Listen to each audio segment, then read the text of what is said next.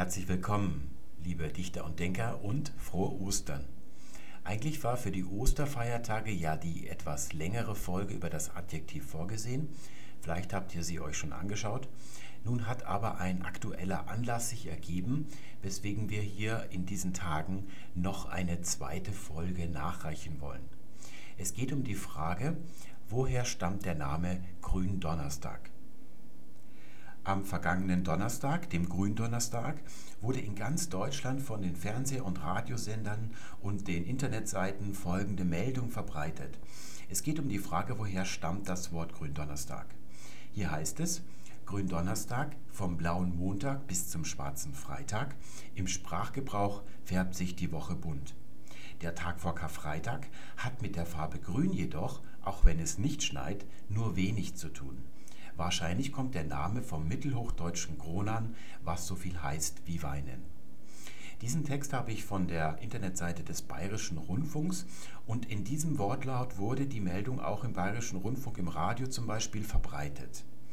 Ich habe dann ein bisschen gegoogelt und herausgefunden, dass das, was hier als Kronan, das hat mich ein bisschen aufhorchen lassen, denn hier stimmt irgendwas nicht. Dieses Wort Kronan, das findet man auf sehr vielen Internetseiten. Wenn ihr mal googelt, werdet ihr das sehr häufig finden. Und auch sehr viele Kirchen oder kirchenähnliche Internetseiten oder irgendwelche Internetforen, wo man sich mit dieser Frage beschäftigt. Jemand fragt, woher kommt das Wort? Dann sagt jemand anders, ja, das kommt von Weinen. Früher hat man geglaubt, es kommt von Grün, aber es ist gar nicht so. Und anscheinend haben die Leute, die hier die Nachrichten beim Bayerischen Rundfunk machen, einfach im Internet gegoogelt und haben das gefunden und haben es sofort weiter verbreitet. Und hier steht dann wahrscheinlich kommt der Name. Da sieht man schon, dass die Journalisten das irgendwo aufgeschnappt haben und nicht überprüft haben. Für die Journalisten ist es natürlich interessant, denn ihnen geht es hauptsächlich darum, eine Nachricht zu haben. Und das ist eine Nachricht, wenn bisher alle geglaubt haben, dass das Wort Gründonnerstag mit der Farbe Grün zusammenhängt und jetzt kommt irgendeiner daher und sagt, nein, es ist gar nicht grün, das sieht nur so aus. In Wirklichkeit steckt da ein Wort Kronan drin, ein Wort für Weinen, das heute im Deutsch gar nicht mehr gebräuchlich ist. Und das mögen die Journalisten ja sehr gerne, dass sie dann irgendwie so eine geheime neue Errungenschaft des Geistes verbreiten können.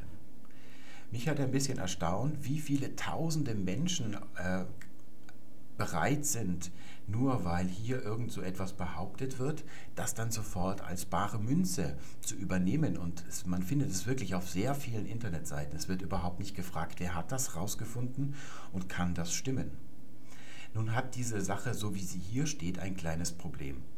Das Wort Kronan, wenn es das gibt, kann unmöglich Mittelhochdeutsch sein, denn das A hier hinten, also in einer unbetonten Silbe, das gibt es im Althochdeutschen, aber im Mittelhochdeutschen ist dieses A längst zu einem E geworden, genau wie wir heute im Deutschen wachsen oder weinen sagen und nicht weinan.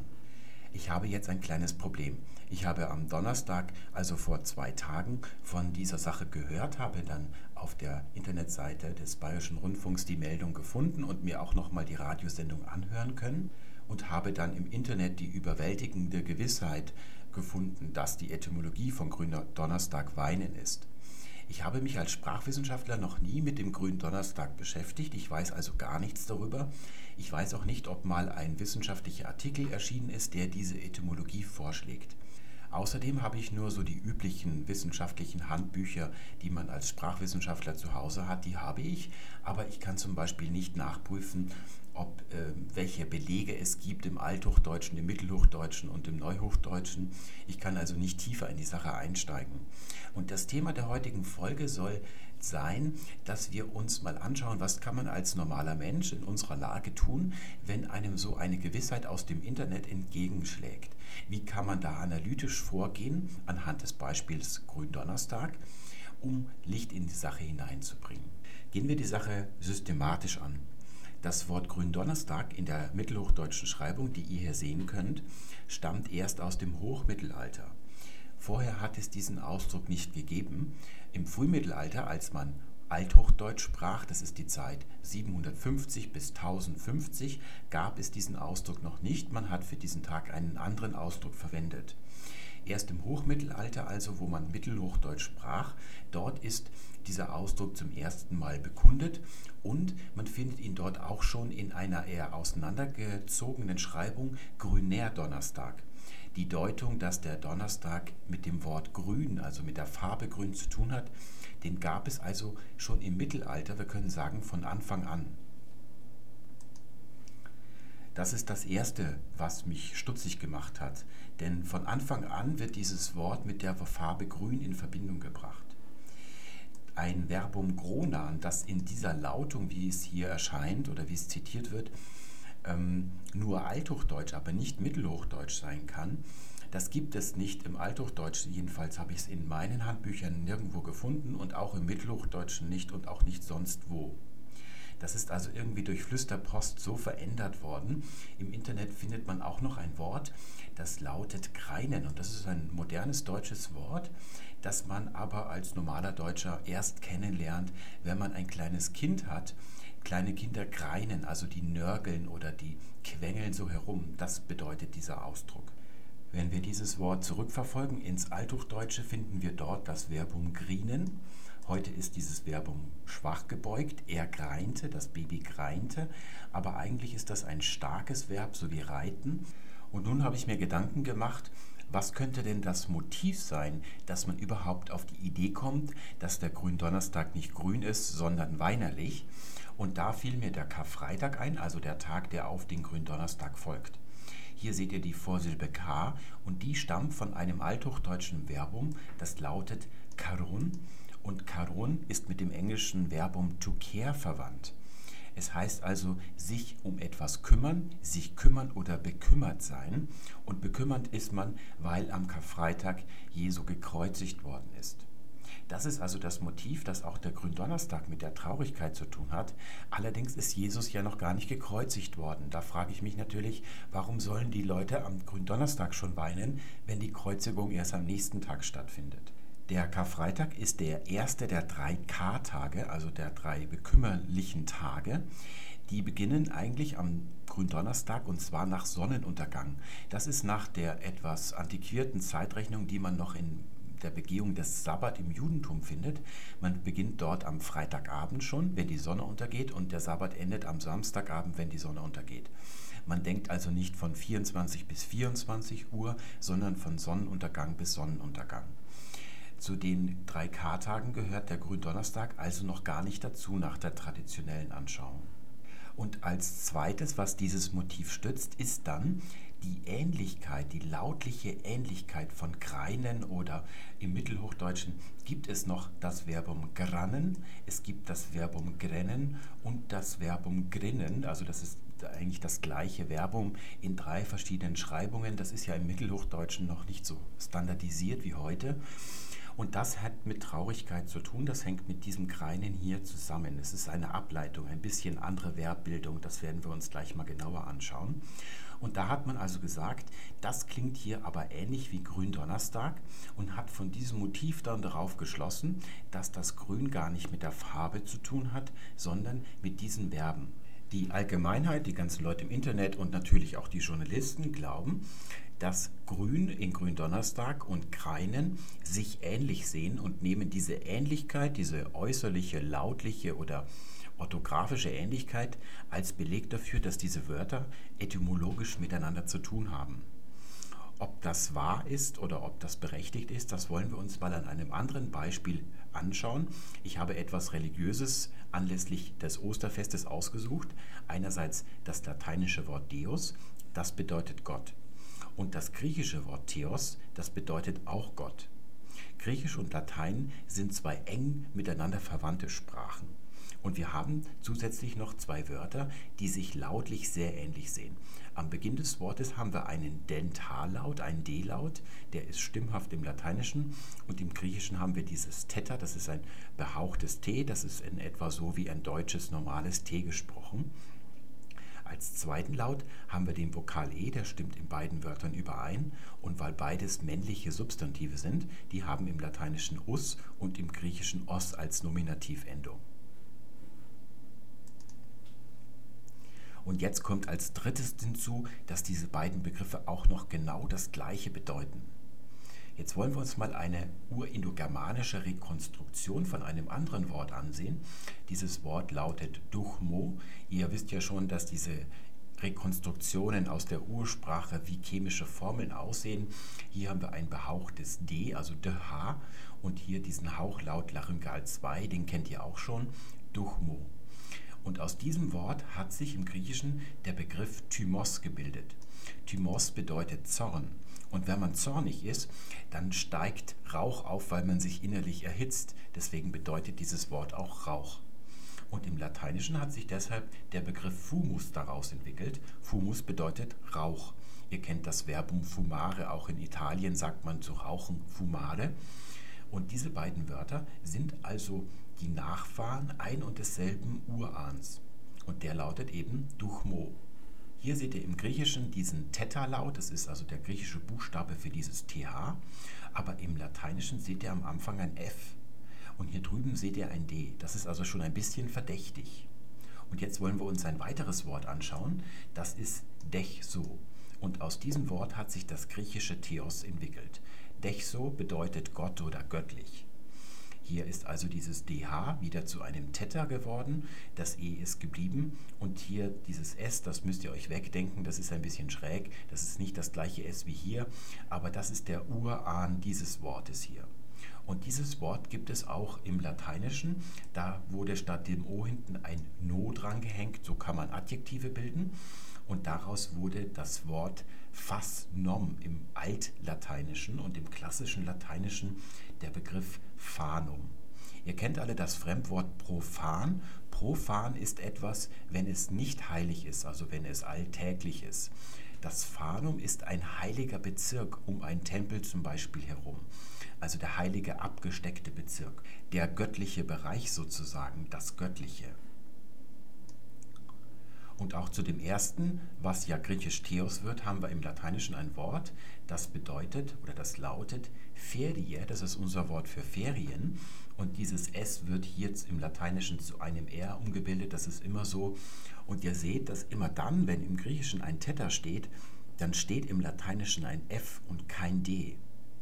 Was schließen wir daraus? Die Wörter Theos und Deus sind nicht etymologisch miteinander verwandt. Die haben wirklich überhaupt nichts miteinander zu tun, obwohl sie so ähnlich aussehen. Aber hier noch ein weiteres Wort, das lautet Theotl. Und das ist gar nicht indogermanisch, es stammt aus Amerika, es ist aztekisch und ist das aztekische Wort für Gott. Das sieht auch ähnlich aus, aber hier würde natürlich niemand vermuten, dass es mit Theos oder Deus verwandt ist. Äußerliche Ähnlichkeit ist also überhaupt kein Argument dafür, dass etwas wirklich wesensgleich ist.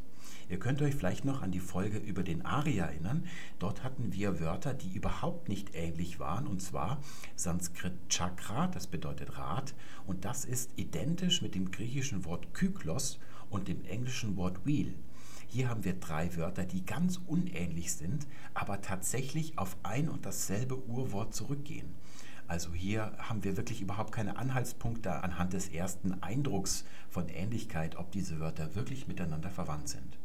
Nun noch zur Frage, ja, wo stammt denn das Wort Deus her? Ja, es ist mit dem griechischen Wort Zeus verwandt. Es kommt also von urindogermanisch äh, Deivos in etwa.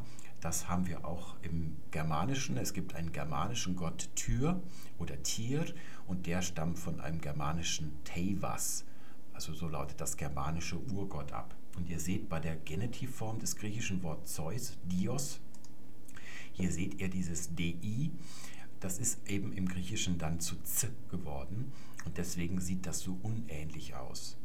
Ihr seht jetzt die Bedeutung von Lautgesetzen. Bei der Frage, ob das Wort grün in Gründonnerstag mit Kreinen verwandt ist, zählt eines, die Lautgesetze. Sind lautgesetzlich Übereinstimmungen, bringt man das unter einen Hut oder nicht? Was keine Rolle spielt, ist, ob diese Wörter in ihrer Bedeutung irgendwie ähnlich sind, ob man sich da eine Verknüpfung vorstellen kann. Kulturelle Hintergründe wie der Karfreitag spielen überhaupt keine Rolle. Nichts spielt eine Rolle, außer diesen Lautgesetzen. Jetzt wollen wir Grün in Gründonnerstag und Kreinen mal dieser lautgesetzlichen Unterprüfung unterziehen. Ich darf gleich vorwegschicken, das G und das R und auch das N, also alle Konsonanten in den beiden Wörtern, das stimmt lautgesetzlich. Da lässt sich nichts beanstanden. Was unterschiedlich ist, ist ja der Vokal. Wir haben einmal ein Ei in Kreinen und ein Ü in Grün. Und das können wir jetzt der lautgesetzlichen Unterprüfung unterziehen. Hier habe ich mal in Spalten aufgegliedert, wie sich die betreffenden Laute entwickelt haben im Laufe der Zeit. Wir haben also hier heute das Neuhochdeutsche. Das beginnt etwa um 1350 herum. Davor sprach man im Hochmittelalter das Mittelhochdeutsche. Das ist also die Zeit der Salier, der Otonen und auch der Staufer natürlich. Und davor haben wir das Frühmittelalter, also von 750 etwa bis 1050 sprach man Althochdeutsch. Das ist die Zeit der Karolinger und auch davor der Merowinger. Und vor diesem Althochdeutsch sprach man sehr frühes Deutsch. Das geht also bis ins 6. Jahrhundert zurück, die frühesten Belege. Und davor haben wir Germanisch und zwischen Germanisch und frühestem Deutsch, da liegen also einige Entwicklungen. Und hier haben wir also das Germanische und davor steht noch das Urindogermanische, aus dem sich ja das Germanische entwickelt hat. Und jetzt kann ich Folgendes schon sagen. Unser heutiges Ei, wenn es in der Wurzelsilbe eines Wortes lautet, also in der ersten Stammsilbe, nicht in den späteren folgenden Silben, dort gibt es ja eigentlich kein Ei im Deutschen, bei nicht zusammengesetzten Wörtern, das geht auf ein langes I zurück. Also dieses Wort lautet noch I. Wir haben ja auch gesehen, dass wir heute unser Wort greinen im Althochdeutschen, da haben wir grinan gehabt und in der Mitte steht dann also grinen. Im Mittelhochdeutschen, im Mittelhochdeutschen werden alle unbetonten Vokale hinten im Wort zu einem E und das haben wir heute noch. Und vom Mittel zum Neuhochdeutschen passiert eine sogenannte Diphthongierung. Aus einem langen I wird ein Zwievokal, ein Ei gebildet, also grinen wird greinen. Und das geht also zurück auf ein in etwa germanisches Grina. Wie dieses Wort genau ausgesehen hat, das wissen wir eigentlich nicht. Und wenn wir es noch weiter zurückverfolgen wollen, was jetzt schon hypothetisch wird, dann muss es irgendwie Gren gelautet haben, also mit einem behauchten G, sonst würde im Germanischen kein G daraus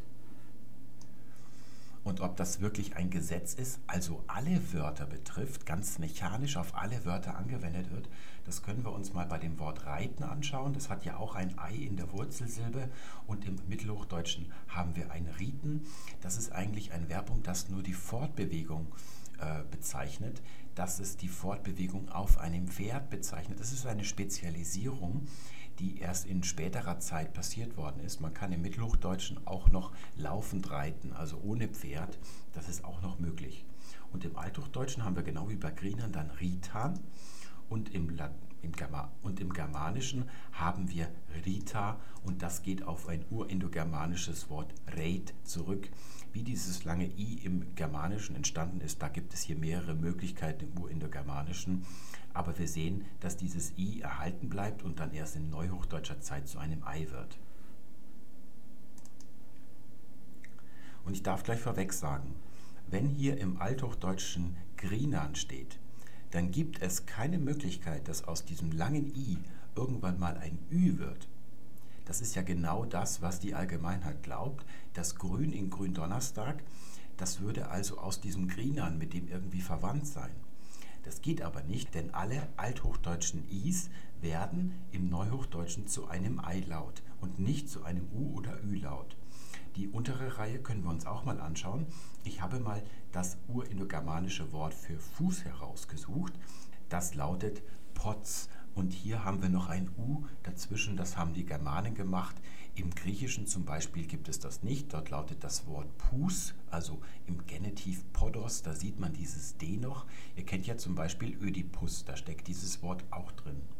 Und im Germanischen haben wir jetzt die Lautverschiebung. Jedes P wird zu einem F umgelautet und das D, das Stimmhafte, wird zu einem stimmlosen T. Das ist auch die germanische Lautverschiebung. Das sind mechanische Lautgesetze, die finden immer statt, ohne Rücksicht auf Verluste. So wird also Fotus draus im Germanischen.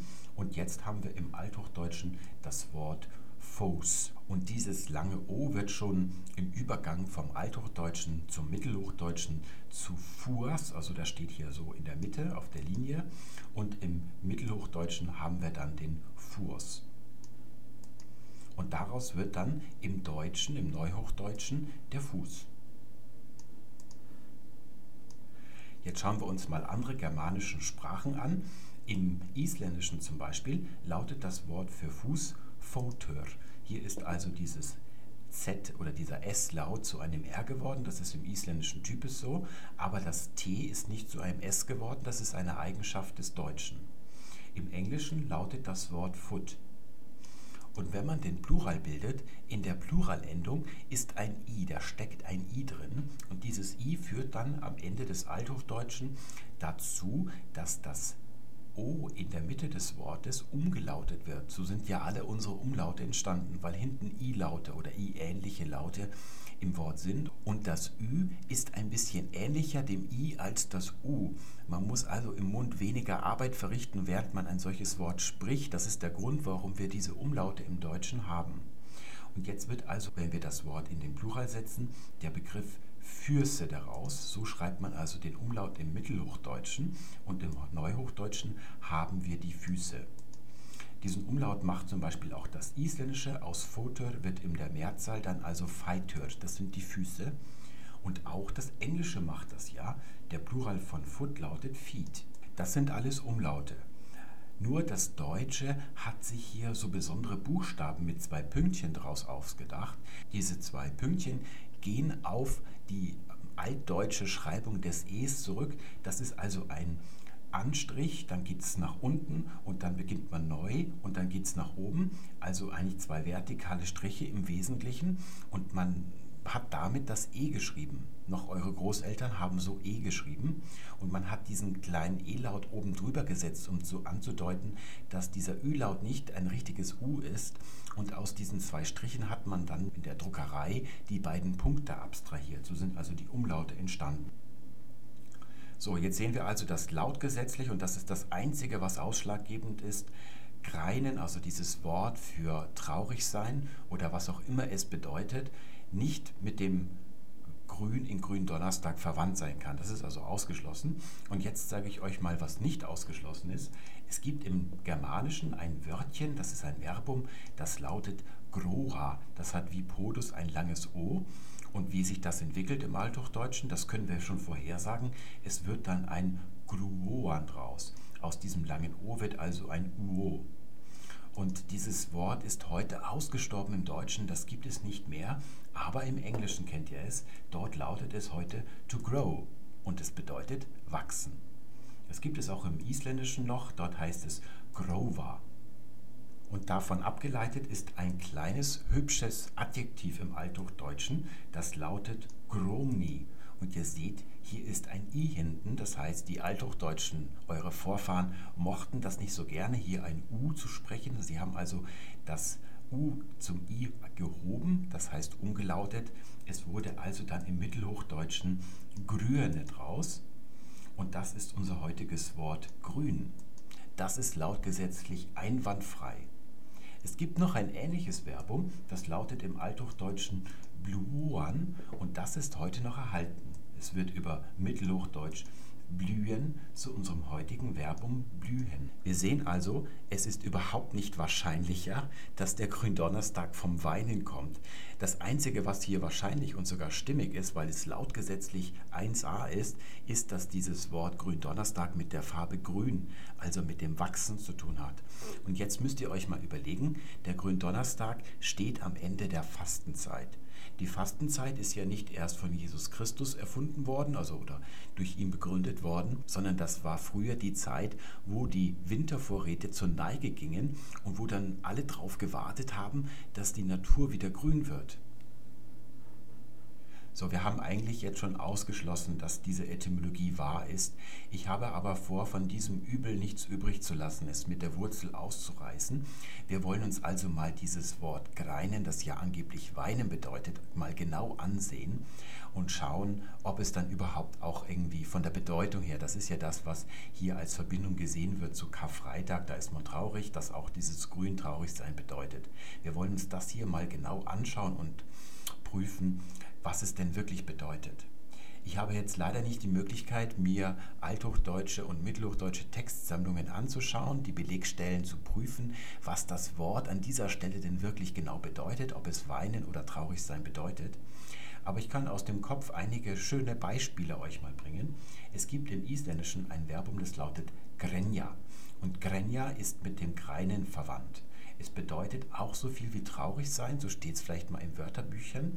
Aber wenn man sich jetzt mal ein paar Beispiele ausdenkt, das habe ich mal gemacht. Zum Beispiel sagt man im Isländischen grenjandi also das ist das Partizip, also weinend und das ist der Regen. Und damit ist nicht der weinende Regen gemeint, sondern eigentlich mehr so der prasselnde Regen. Es ist also eher ein Geräusch. Es geht hier nichts ums Traurigsein. Das haben wir auch bei Kindern. Da sagt man also Krachka Krenja. Krachka sind die Kinder, also die Kleinen. Und die, ja, die kreinen, also die sind nicht traurig, die Babys, sondern die quengeln so rum, weil sie das eben machen. Das ist ihre Bestimmung.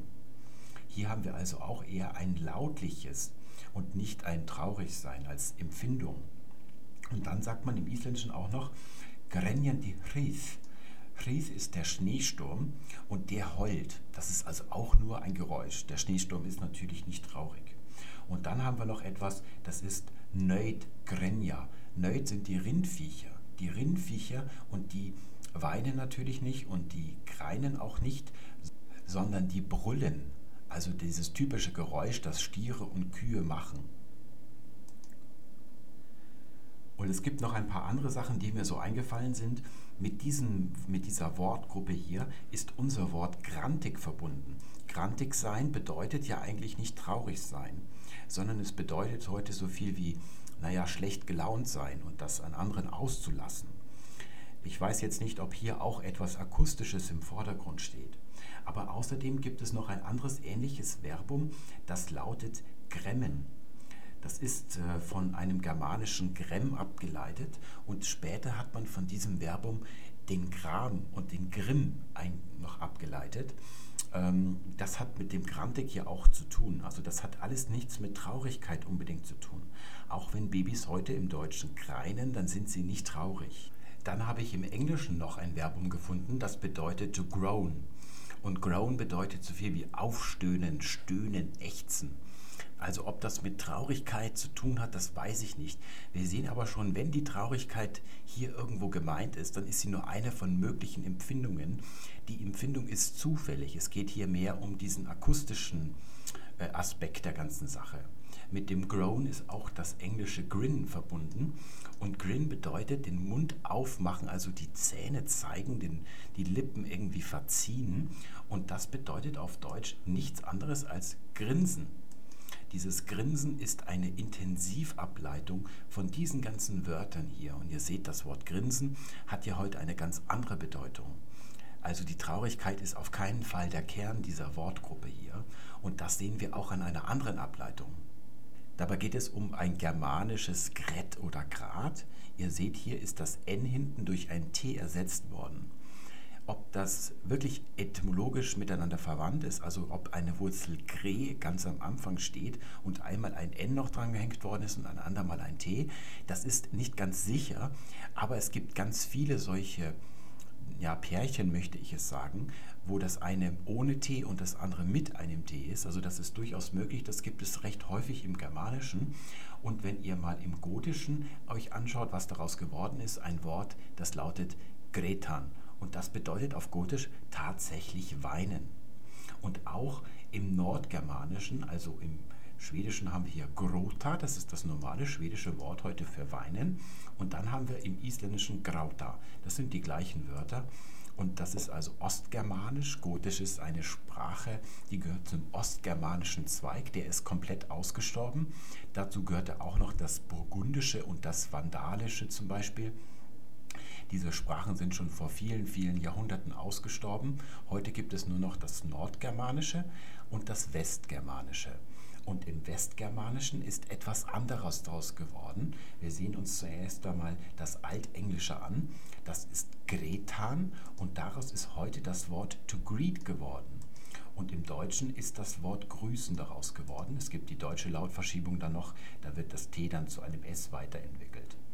Und ihr seht, dass hier zwar im ursprünglichen vielleicht das Verbum weinen gestanden hat, aber im Westgermanischen ist eine ganz andere Bedeutung daraus erwachsen, nämlich grüßen.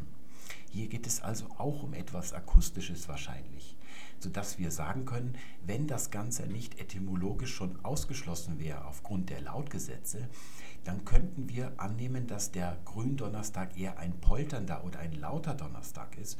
Das wäre auch möglich, jedenfalls von der Bedeutung her.